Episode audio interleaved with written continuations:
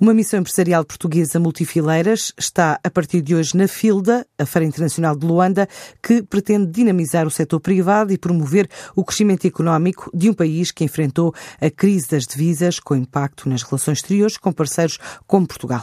Aos poucos, o país começa a melhorar o ambiente de negócios. Assim acredita Vítor Marques da Cruz, da Sociedade de Advogados MCIA. Na minha perspectiva, tem havido efetivamente algumas melhorias até no sentido de, ou sobretudo no sentido de atrair investimento estrangeiro.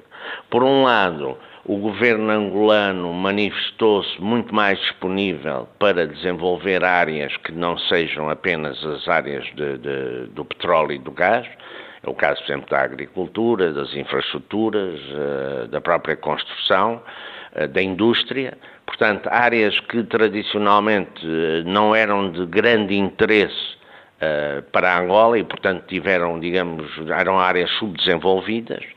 Um, por outro lado, foi, foi, aprovado um conjunto de, de, legislação que facilitou e facilita em muito uh, o investimento estrangeiro, portanto, uh, deixando de haver um limite mínimo para esse investimento. Uh, que apressa e torna mais urgente a aprovação do investimento, uh, o que uh, ajudou muito, ajudou muito na, na digamos, no, no, no, interesse que as, uh, os investidores estrangeiros têm em Angola. Uh, ainda que durante, enfim, décadas, não é? E, e, acho que essa é uma das características e, uma das, dos aspectos, e um dos aspectos positivos de Angola, Angola tem tido grande estabilidade política e essa estabilidade política tem de, fa tem, de facto sido uh, um dos elementos que mais tem contribuído para a manutenção do investimento e para as decisões de investimento em Angola.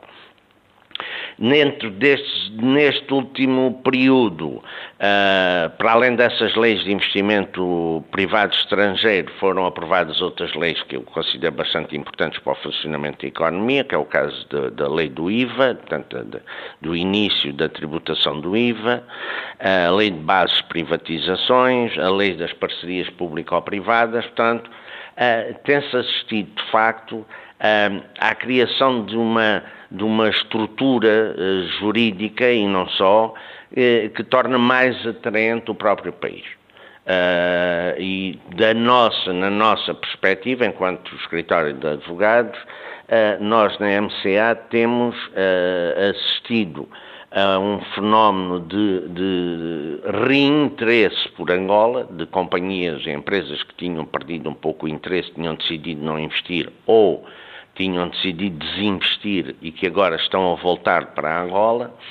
Eh, portanto, temos assistido a isso e também temos assistido a um fenómeno de que algumas empresas angolanas, sobretudo empresas maiores, do interesse dessas empresas em começarem a investir internamente em áreas em que tradicionalmente não tinham qualquer tipo de investimento. Uma leitura de uma consultora especializada em mercado angolano, numa altura em que a FILDA reúne empresários internacionais até ao próximo fim de semana na Zona Económica Exclusiva, em Viana, nos arredores de Luanda.